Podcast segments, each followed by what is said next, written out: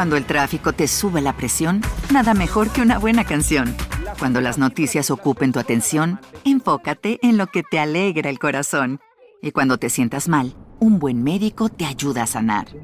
Sabemos que mantener tu salud es tu prioridad, también es la nuestra en Kaiser Permanente, donde trabajamos juntos para cuidar de todo lo que tú eres.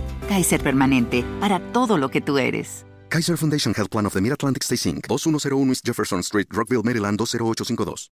La madrugada del jueves 20 de agosto del año 2020 en Crawfordville, esto es en Indiana, los operadores de emergencia se encontraban en un turno bastante agitado. Por un lado, un esposo preocupado se comunicaba para hacer una preocupante denuncia.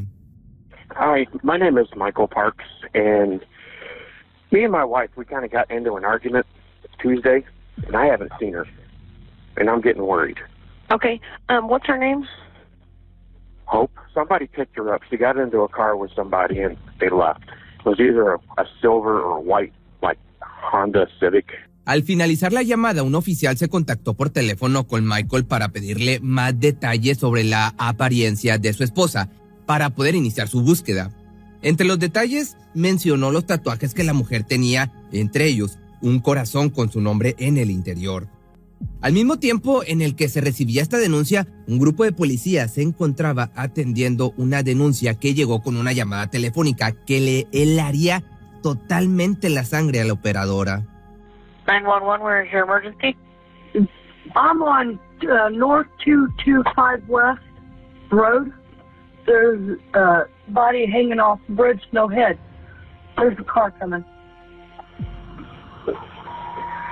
Okay? There's dead. There's a dead body. That's a deer. Are you sure? Yeah. But I'll back up and I'll check. I'm on the phone with the cops now. Okay, she thinks it's a deer. Uh, no, it's a body. It's a body. From what I can tell, it looks like an arm. Yeah, that's what I seen with no head. I'm freaking out. You're fine. I'm going to pull over and I'm going to stay with you. Okay. I I never seen something like this.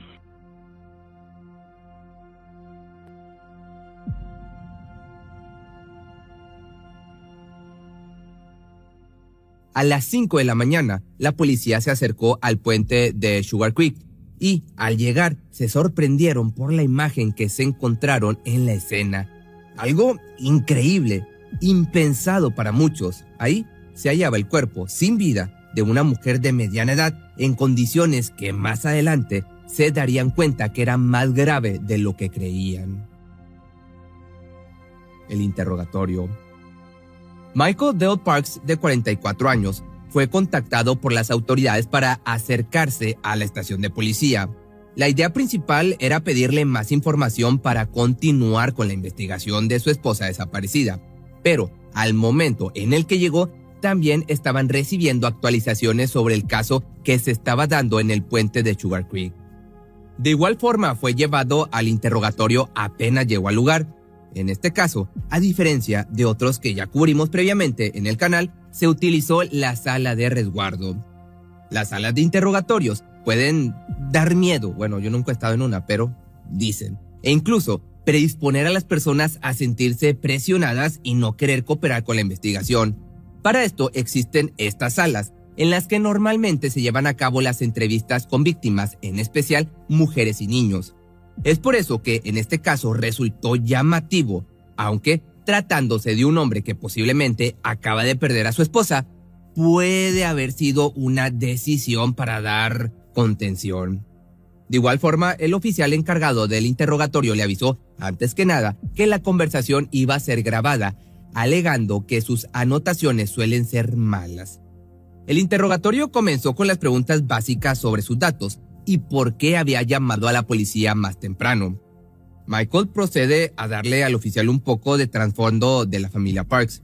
La pareja había tenido peleas los últimos meses por culpa de la adicción de su hijo, John. Según su testimonio, el chico, el joven, había llevado sustancias a su casa y por eso Michael decidió echarlo. Hope, por su parte, estaba en contra de la decisión de su marido y este fue el detonante de sus discusiones. El hombre le habría dado un ultimátum diciendo que debía elegir entre su hijo o su esposo porque uno de ellos debía irse de la casa. Finalmente, John se fue. Otro de los problemas expuestos fue que el chico había tenido inconvenientes con su auto, alegando multas y notificaciones sobre la falta de un seguro. El vehículo estaba a nombre de Hope, algo que hacía que su esposo se enojara cada vez más. En estos primeros minutos del interrogatorio empezamos a entender un poco más la personalidad de Michael, que demostró problemas de control y autoritarismo. Su forma de hablar sobre su matrimonio indica que prefiere dar órdenes a su esposa y esperar que ella acceda, en vez de discutir y tomar decisiones en conjunto como un matrimonio normal. La siguiente pregunta fue si Hope tiene algún problema de abuso de sustancias, a lo que Michael responde negativamente, pero menciona que es muy controladora de todos y que después de 25 años ya no le molesta y está acostumbrado a esto. Luego agrega un detalle no solicitado a la policía. Afirmó que él mismo toma medicamentos para sus problemas de ira, pero que nunca hizo nada. ¿A qué se debe eso? Es la pregunta. Esta forma de compartir información en exceso es un intento nervioso de mostrar que no tiene nada que ocultar y que está siendo completamente honesto. Hasta donde podemos ver, el hombre utilizó todo su tiempo para hablar de manera negativa sobre su esposa, desaparecida. Incluso cuando no se le preguntó, su lenguaje corporal nos muestra también su nerviosismo e inseguridad, pero esto podemos creer que es normal, entre comillas, debido a la estresante situación en la que se encuentra. Especially if you're, you're arguing over a kid and stuff. Um, I want to hurt him. mm, I hate to say this and have it on recording, but I do. I want to hurt him. That's why he had to go. Esta declaración, aunque sorprendentemente honesta, hace que nuevamente el foco de la conversación se corra del eje en un intento de verse honesto frente al oficial. La pareja tiene una hija, además del hijo que ya te platiqué. El presunto sospechoso mencionó que es muy unido a su hija y que Hope es más unida a su hijo. Esta es una de las cosas que más le molestan, aparentemente porque sabe Hope haría todo por él. when she left, um, you saw her getting in the car. Right? Did you happen to see the driver at all? Couldn't tell male, female, anything. Has, has she ever been known to kind of step outside the marriage at all? Is there nothing? No, no, So, no. mm, Nobody from her past that she could run to. We used to live in Illinois. Me and my daughter talked about that. I said if anything. It's my daughter. I haven't told her yet. Well, and, and we're still. I mean, they're still doing some stuff somewhere else. So that's why we're talking to you to get information. And and I, I actually don't even know what all the officer told you. I'm just trying to get He just picture. told me that the tattoos that I described him, which I do have pictures of them, the tattoos matched the description. Um, you said you earlier you were going to give her till Friday. What what made you decide to go ahead and call today? My emotions. I am. I'm very worried. I'm very worried about her. I miss her. What what made you think that something was had happened to her?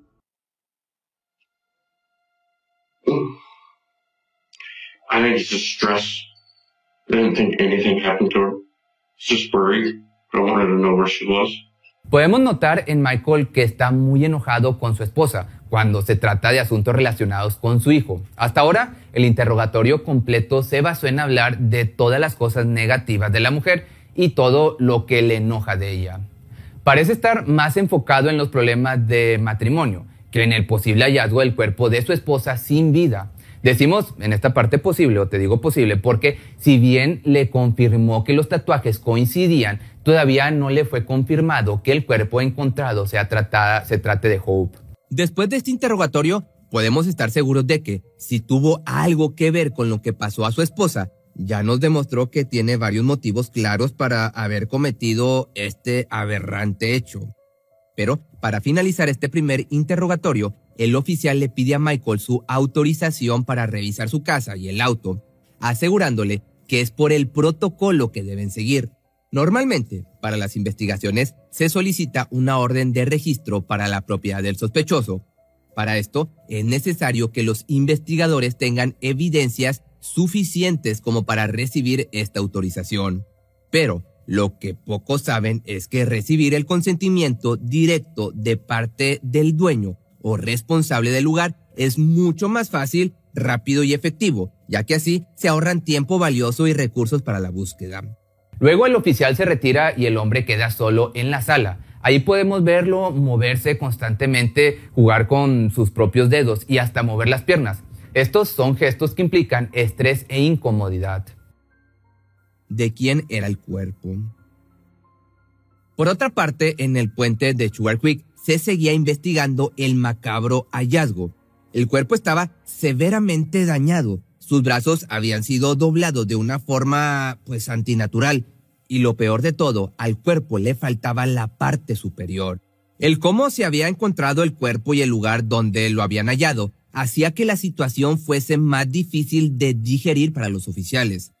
Luego de una investigación inicial, se dieron cuenta de que el cuerpo no se encontraba al lado de la barandilla del puente, como habían creído en un principio. Más bien, había sido colocado debajo de ella. La mitad superior del cuerpo estaba sobre el asfalto y las piernas colgaban al costado del puente. Mientras tanto, aún con la investigación en proceso, analizaron las posibles marcas en la víctima. Estas coincidían con las indicaciones que había dejado Michael sobre su esposa, por lo que podían confirmar que el cuerpo hallado era de Hope, pero todavía no era el momento de anunciárselo al hombre. Todavía faltaba continuar con la investigación en el domicilio las primeras sospechas.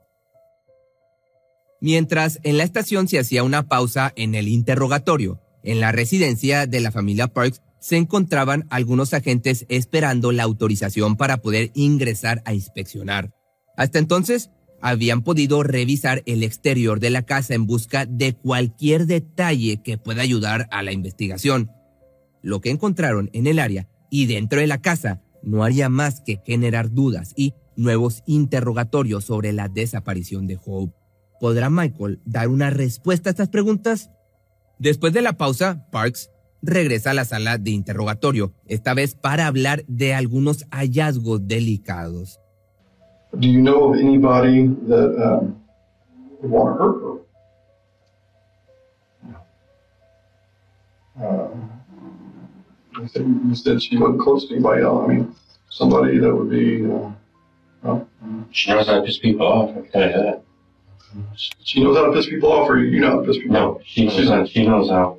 Aquí la pregunta es cómo puede alguien hablar de manera tan insensible de su esposa, una persona con la que compartió gran parte de su vida y que acaba de ser encontrada sin vida y esta parte de arriba pues sin ella. Es sorprendente incluso ver que sonríe al hablar de esto. Puede ser un acto reflejo de nerviosismo, pero ante esta imagen, pues siendo honestos, es difícil pensar que se trata de un familiar preocupado. Part of what we were looking for, um, and we found some blood at your house. Would there be any reason why there would be blood at the house? Podemos ver un cambio en el semblante de Michael al momento en que el oficial hace una mención a la mancha de sangre. Tal vez puede resultar una pregunta extraña, dadas las circunstancias en las que se encontró el cuerpo, pero el detective está observando cuidadosamente cada movimiento del sospechoso ante esta pregunta. Me, I cut myself. I, my finger. I smashed my finger. There was some blood located in the uh, garage. That would be when I smashed my finger. I was doing the transmission. And you say you saw the motor and stuff in there, didn't you? Mm-hmm. See the truck? It's a badass truck. So this is kind of where you need to kind of step up to the plate. Tell us what happened. It was at your house, but something happened to it. Not with me. There's nobody else it could have been. I don't know what to tell you.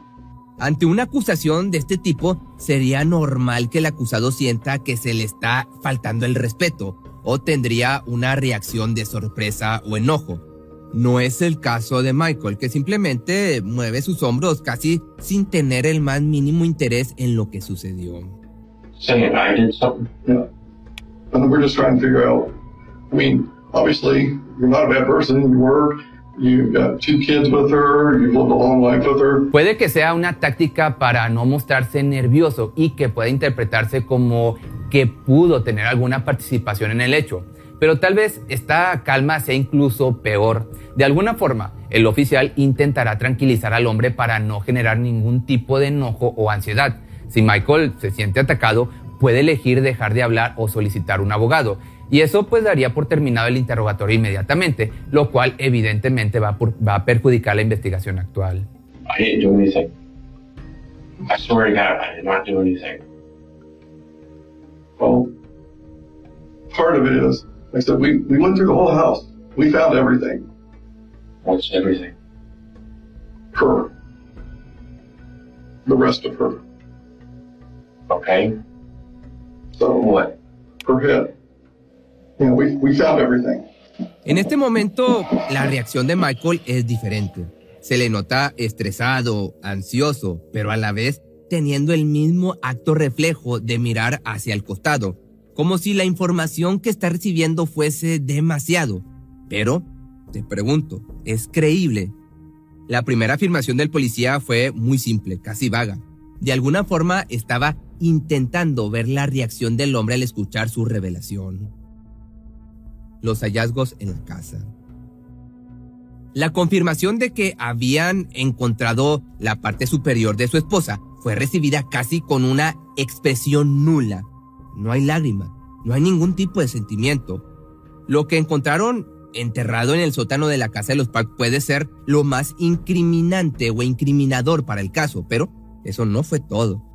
Mientras los investigadores llevaban a cabo la inspección en el exterior de la casa, se encontraron con múltiples manchas rojas en el piso, cerca de la puerta de la cochera y en el pasto del patio trasero, donde aparentemente Michael quería dispararle a una marmota. Ahí también se encontró un casco de bala calibre .22 y manchas rojas también en la rampa y en el piso de madera del mismo patio. Dentro de la cochera se encontraron huellas de zapato y manchas rojas en el suelo. Los reportes indican que la casa estaba en buenas condiciones y mayormente limpia. Se notaba a simple vista que alguien había limpiado todo, pero no habían hecho un buen trabajo en deshacerse de las pruebas del crimen. En los escalones que dan al sótano podían encontrarse gotas rojas que continuaban hasta dejar manchas similares a las que dejaría un cuerpo herido siendo arrastrado en una superficie sucia. También se encontraron pedazos de plástico cubiertos de sangre. Finalmente, en el sótano y envuelta en bolsas de plástico, agárrate, se hallaba la parte superior de Hope Parks. La misma tenía una herida de bala visible. El sitio de entierro estaba debajo de las cosas que aparentemente fueron descartadas después de un arreglo en el lugar y que no fueron tiradas a la basura. Por cierto, con la parte superior me refiero a la cabeza. Junto a esta se encontraba el rifle calibre 22 y municiones que coincidían con el casquillo encontrado en el patio de la casa. Un celular que los investigadores creen que le pertenecía a la víctima fue encontrado en la caja fuerte de la habitación principal de la casa y también hallaron un zapato de hombre cuya suela coincidía con la huella roja que encontraron en el sótano. Pero ya al día siguiente, mientras continuaban la inspección de la residencia, hallaron una lona azul con manchas rojas, cabello y bolsas de plástico que contenían trapos cubiertos de sangre que habían sido enterrados junto a la parte superior de la mujer. Este descubrimiento no hace más que poner a Parks en una situación mucho más complicada. ¿Acaso Michael había perdido los estribos a causa de su esposa por ser controladora? No parece una mala persona, según el oficial. Entonces, ¿qué sucedió en la casa de los Parks? La confrontación a Michael. So, and obviously you're you're not a bad person. You you provided for your family. You've done. So what happened? What snapped? I know what you're thinking, but it, no, it wasn't me. I'm sorry. What else could it be? Talk to my son. El oficial está intentando ayudar a Michael a ser sincero y finalmente decide decir la verdad, expresando que claramente cualquier cosa que haya pasado no fue intencional. Michael es un buen hombre y está seguro de que no quiso herir a su esposa. Seguramente tuvo un ataque de ira ante la presión de tener una esposa controladora. Al final de cuentas, tal vez le sirva de consuelo sentirse la víctima de la relación, pero confesar esto también sería admitir que le quitó la vida a Hope. Tal vez esta técnica no es del todo convincente, y al verse acorralado por las circunstancias, Michael decide hacer un comentario clave que indicaría que el culpable de la muerte de Hope es John, su hijo. Aunque al principio del interrogatorio fue muy honesto con sus sentimientos negativos hacia él, habiendo dicho que quería lastimarlo, es difícil de creer que esto sea verdad, siendo honestos. I've told you we've had people come to the house. Mm-hmm. My neighbors know about it. Yeah, I- I've talked to them quite a bit today. But part of it too, you know, you're telling your son, you know, if he's screwing up, you know, you need to step up the plate. And if you screwed up, you need to step up to the plate. It, yes, I understand. There, there's nobody that's going to hurt your wife like you would hurt her. And that's what happened to her. No. No. Se puede ver brevemente en los ojos de Michael pues como un dejo de duda antes de negar su participación en, el, en este acontecimiento. Su negativa es un tanto débil, con respuestas monosílabas y mirando hacia otro lugar. También podemos observar rotundos movimientos corporales, como el cambio de posición en la que está sentado y también cómo elige cubrir su entrepierna con sus manos, como digamos un acto reflejo inconsciente. Esto, según algunos expertos o psicólogos, es una señal de sentirse en riesgo y tanto taparse la cara como la entrepierna son formas de protegerse inconscientes. Next person I need to talk to is your daughter. And I'm going to have to explain it to you. Talk to my daughter. En este momento es la primera vez que vemos al oficial ejercer su autoridad, al exigirle a Michael que se siente. Esto es por motivos de seguridad, ya que al tener a un sospechoso, a un loco lejos de su rango de visión puede ser peligroso e incluso poner en riesgo su vida, dado que nos estamos refiriendo a un posible asesino. La calma de Michael se termina y eso es lo que hace que comience a caminar por la sala con nerviosismo. Ya no se le nota tan seguro de sus palabras. Something happened to her night. And something happened to her at your house. You were the only one there at your house that night. I guess this is the part where I need a lawyer. Because you're not listening to me. El error de Michael en este caso es no ser claro en su solicitud. La palabra supongo evita que el interrogatorio se interrumpa. Para que un sospechoso pueda hacer uso de su derecho a hablar con un abogado, su pedido debe ser completamente claro y sin posibilidad de duda. Esto permite que el oficial continúe con el interrogatorio, pero tiene que tener cuidado, ya que la voluntad de declarar del hombre se está terminando. I'll, I'll answer your questions. I'm just saying, I didn't do this. Okay. And you can ask me this a hundred times, and I'm still going to tell you, I did not do this. You're the only one at the house. You're the only one who can know what happened to your wife. Okay? You didn't mean to do this to her. So we're trying to ask you how how did she lose parts of her body in your house?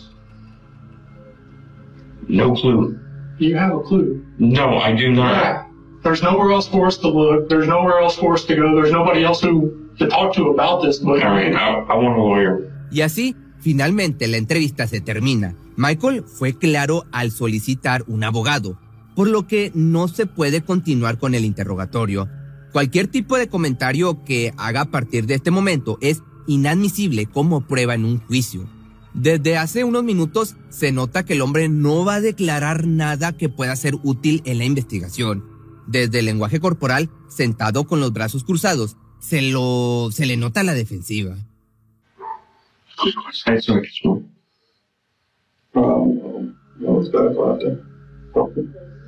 Michael intenta entablar conversación con el oficial por los siguientes 10 minutos, pero este decide responder con frases vagas y monosílabos, ya que no puede hacer más preguntas, y cualquier comentario que pueda tomarse como parte de la investigación podría perjudicar el trabajo hecho hasta el momento.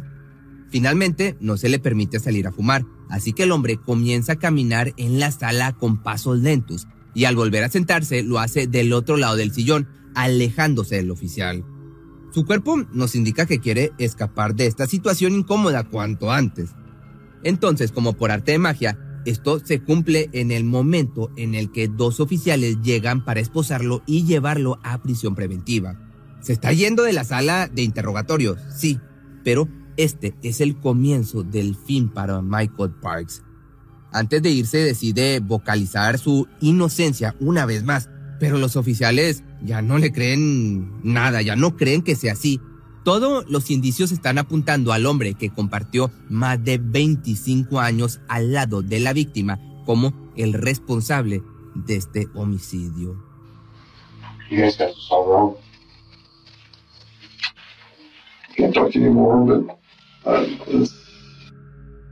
La confesión. Durante los días siguientes, los oficiales continuaron la investigación en la casa y los autos de los Parks y hablando con familiares y amigos de la pareja. Aunque los oficiales perdieron la esperanza de recibir más información por parte de Michael, este lo sorprende cuatro días después pidiendo hablar con ellos sin la presencia de un abogado, algo muy importante. Y no iban a ser simples detalles, él, por el contrario, confesó todo. Hey there, Mr. Parks. Sure you remember me from the other day? I sure. Okay. I, it was Tuesday. I got off work. I got off work early at 3:30. I was home by quarter after four. Kids came over. Like I said, that was not a lie. We were arguing. Like I said, over my son. I was on the back porch after everybody left.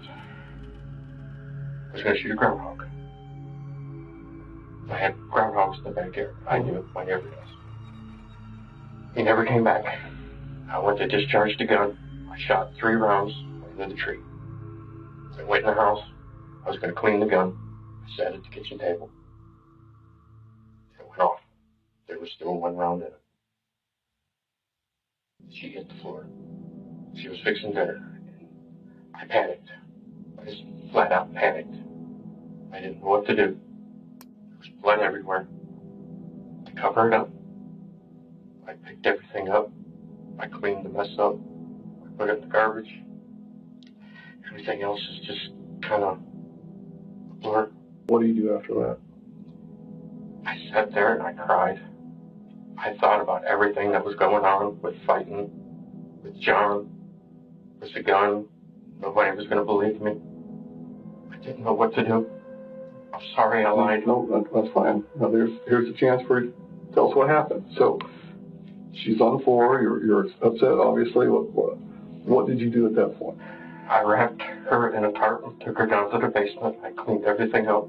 En el estado de Indiana, quitarle la vida a alguien por accidente no hace que las personas sean culpables de asesinato, lo que cambia la condena en un juicio. Para que se tome como un asesinato, la parte acusadora debe probar que la muerte fue intencional. Si la justicia y los oficiales aceptan esto como válido, lo máximo por lo que se le puede acusar es por homicidio imprudente y para lograr una condena en el juicio debe poder probarse que el responsable estaba actuando justamente de forma imprudente. En este caso, habría que probar que el actuar imprudente de Michael causó la muerte de Hope. Pero si la muerte de Hope fue un accidente honesto, entonces aquí la pregunta es, ¿por qué Michael se tomó el tiempo de limpiar todo y esconder el cuerpo? el primer instinto de una persona al herir a alguien debería ser llamar a emergencias o e intentar salvarle la vida. En cambio, bueno, esto pues una persona normal como tú o como yo, pero en cambio Michael utilizó ese valioso tiempo para limpiar su supuesto accidente. Inconscientemente confirmó haber manipulado evidencias, así como la confesión del hombre comenzaba a tener forma. Perdió pues toda validez instantáneamente. You said you have to open a tarp. What, what are the blue tarp? I know about guns and what people tell me, so I'm just regurgitating information as far as. That's the only gun I've ever fired. Okay. The closer you are to something or somebody, you get more residue, and the further away, the less residue you get when you fire the gun. So uh, she seemed to have some residue around the entry wound.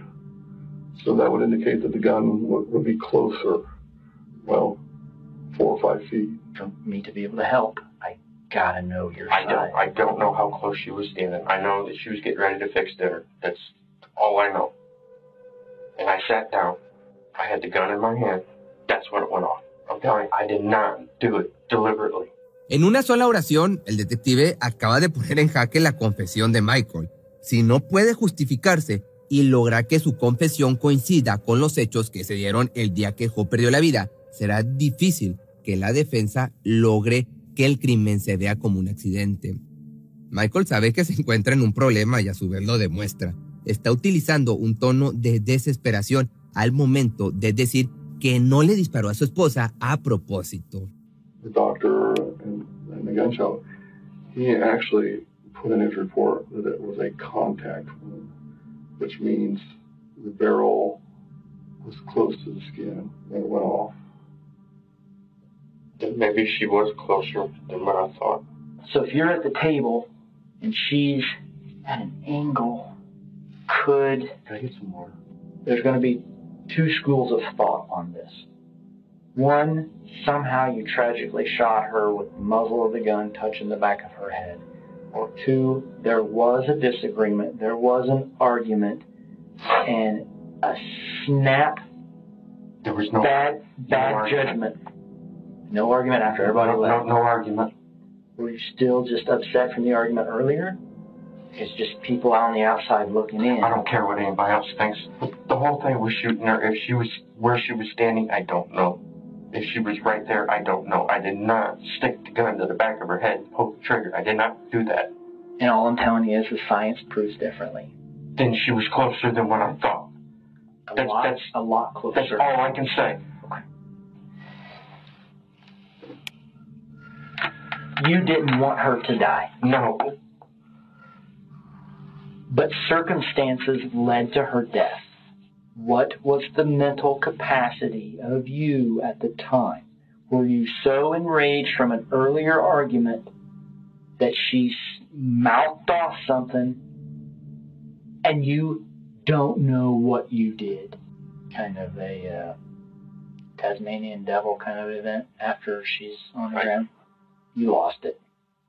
And it's okay to tell me that because that shows emotion.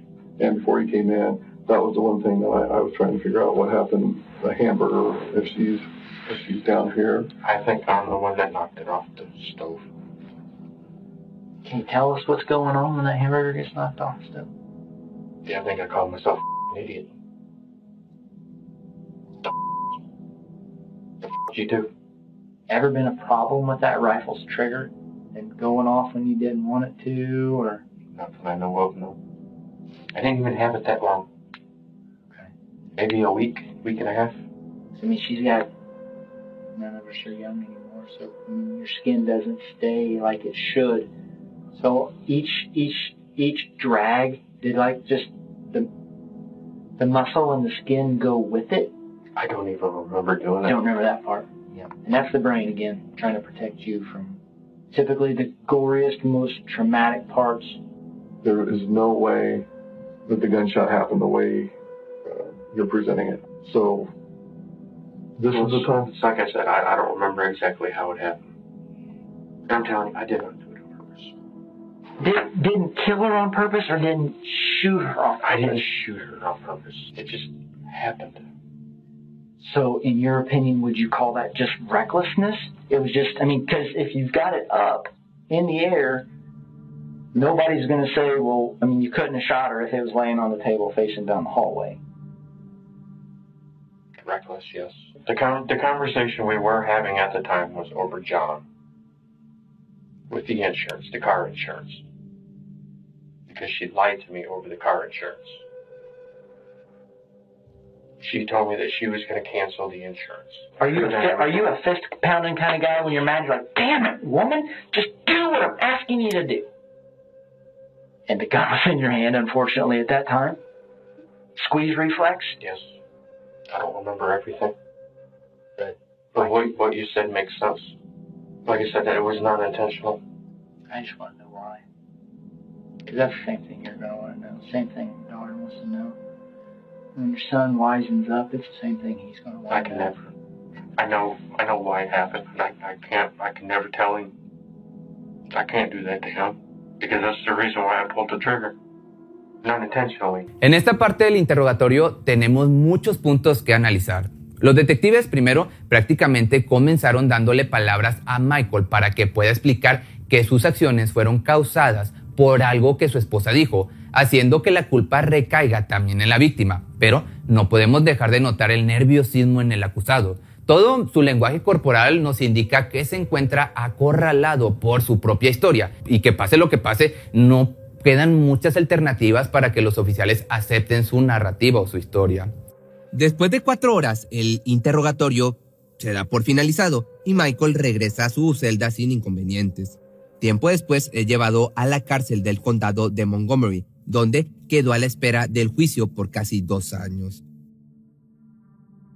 El juicio. Su juicio tenía que llevarse a cabo frente al jurado el 9 de mayo de 2022, pero la investigación descubrió algunos detalles que cambiaron el curso de las cosas. Para la mala suerte de Michael, se supo que antes de arrebatarle la vida a su esposa, estuvo haciendo búsquedas en Internet para silenciadores caseros para armas. Una de ellas rezaba la siguiente pregunta. ¿De verdad las almohadas silencian disparos? Buscando incluso videos en esta plataforma que decían lo siguiente, la siguiente pregunta. ¿Funcionan los silenciadores de botella? Como te digo, fue la otra búsqueda, haciendo referencia al silenciador que se puede utilizar o que se puede hacer utilizando solamente una botella de plástico, que por cierto te voy a dejar aquí una foto para que sepas a cuáles se refiere. Pero bueno, este descubrimiento en la investigación hizo que finalmente se probara que el asesinato fue premeditado y que lo que parecía finalizar en una condena liviana se transformó en 50 años de cárcel sin posibilidad de libertad condicional, restando los 625 días que pasó en prisión preventiva. Ya en el juicio, el hombre respondió las preguntas con un sí y un no. Indicó que entendió sus derechos, no tenía historial de problemas mentales o abuso de sustancias y confirmó bajo juramento la forma en que le arrebató la vida a su esposa en casa de South Elm Street en agosto del año 2020. No hizo otras declaraciones. Por otra parte, el cuerpo y la parte superior de la víctima fueron examinados por el doctor Roland en el hospital. Fue un 21 de agosto del año 2020, donde se determinó que la forma de que perdió la vida fue homicidio. La policía del condado de Montgomery y un representante de la oficina forense del condado de Montgomery estuvieron presentes en este examen. El cuerpo finalmente fue identificado positivamente como Hope Parks a través de escaneos de huellas dactilares y luego se confirmó que la cabeza también le pertenecía a través de registros dentales y fotografías, lo que resultó en una identificación positiva de los miembros de la familia. Final. El 6 de mayo, apenas tres días antes de la fecha en la que iniciara el juicio, Parks se declaró culpable por haberle quitado la vida a su esposa, Hope Parks, de 44 años. Según documentos oficiales, el hombre habría cortado la parte superior de su esposa, de aquí para arriba, con una sierra para ingletes, que te voy a estar dejando aquí por aquí una imagen para que sepas cómo es esta. El imputado nunca mencionó por qué hizo esto con el cuerpo de su esposa, por qué lo dejó en, en el puente a simple vista, ni por qué denunció su desaparición en la forma en la que hizo. Quizás estas sean preguntas que quedarán sin respuestas, que es lo más seguro. Pero, pues, te digo, tal vez se lleve el secreto a la tumba. De igual forma, Michael Dale Parks, de 46 años, al momento de recibir su condena, recién podría salir de prisión en el año, o bueno, no recién, hasta el año 2070, a la edad de 94 años, si es que no estira la pata antes. Pero, pues bueno, déjame tus comentarios aquí abajo de qué opinas de este video que tiene imágenes reales y testimonios reales y pues dime qué te parece y si quieres te hago otro de este tipo. ¿No se merece tu familia lo mejor? Entonces, ¿por qué no los mejores huevos? Ahora, Egglands Best están disponibles en deliciosas opciones. Huevos clásicos, de gallina libre de jaula y orgánicos de Egglands, que ofrecen un sabor más delicioso y fresco de granja que le encantará a tu familia. En comparación con los huevos ordinarios, Egglands Best contiene la mejor nutrición como 6 veces más vitamina D, 10 veces más vitamina E y el doble de omega 3 y B12. Solo Egglands Best. Mejor sabor, mejor nutrición, mejores huevos. Visita egglandsbest.com para más información. Cuando el tráfico te sube la presión, nada mejor que una buena canción. Cuando las noticias ocupen tu atención, enfócate en lo que te alegra el corazón. Y cuando te sientas mal, un buen médico te ayuda a sanar. Sabemos que mantener tu salud es tu prioridad, también es la nuestra en Kaiser Permanente, donde trabajamos juntos para cuidar de todo lo que tú eres. Kaiser Permanente, para todo lo que tú eres. Kaiser Foundation Health Plan of the Mid-Atlantic Stay Inc., 2101 East Jefferson Street, Rockville, Maryland 20852. Atención a todos los amantes del terror. ¿Están listos para sumergirse en las profundidades del misterio? Pues les presento Archivos Perdidos, el podcast que explora las historias más escalofriantes de México. Archivos Perdidos no es solo otro podcast de horror, es una experiencia única que te lleva de la mano a través de historias como si estuvieras ahí mismo, viviendo los eventos junto con los protagonistas. La producción del podcast es impecable, con una narración cautivadora, efectos de sonido envolventes y una música que te sumerge en cada narración. Y si has vivido algo inexplicable, envía tu historia al correo archivosperdidos.genuinamedia.com y únete en este viaje a lo desconocido. Y no olvides también seguirlos en Spotify y Apple Podcast para no perderte ningún episodio. En resumen, si eres un amante de los misterios y las historias intrigantes, Archivos Perdidos es una adición, un complemento obligatorio a tu lista de reproducción.